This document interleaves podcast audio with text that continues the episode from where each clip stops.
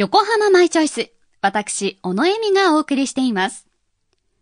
ここからは、今度の土日、7月21日、22日に、大桟橋ホールで開催される、海洋都市横浜海博2018の詳しいご紹介です。先ほど紹介した神奈川大学の和船の他にも、面白い展示や体験企画がいっぱいです。海博は今年で3回目。海のいろいろな世界を見て、触れて、感じて、楽しみながら学べる親子の夏休みにぴったりのイベントです。近年子供や若者の海離れが進む中で、海をもっと身近に感じてもらいたいと、本物の船や海の生き物、海や港で働く人や仕事に直接触れて学べる工夫がされていて、昨年は2日間でおよそ2万1000人の方が来場し、イベントを楽しみました。今年の海博では、世界中の深海調査の最前線で活躍する調査研究船海霊や、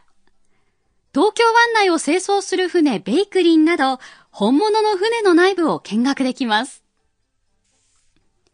また、いつもは深い海の底に潜って作業をしている水中ロボットも登場します。普段は見ることができないものばかり、貴重な体験になりそうですね。ホール内のメイン会場では、八景島シーパラダイスのペンギンショーや、サメ、人手などに触れるタッチプール、顕微鏡で海のプランクトンを覗くワークショップなど、海の生き物や科学の世界を満喫できます。その他、海の分野で日本を代表する企業や研究機関、大学の展示ブースでは、先ほど紹介した和船の模型展示や、身近な横浜の海について学べるジオラマなど、子供はもちろん、大人も楽しめそうですね。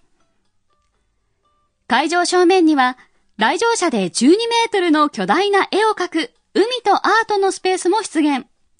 みんなで絵を描いて、大きな海を完成させましょう。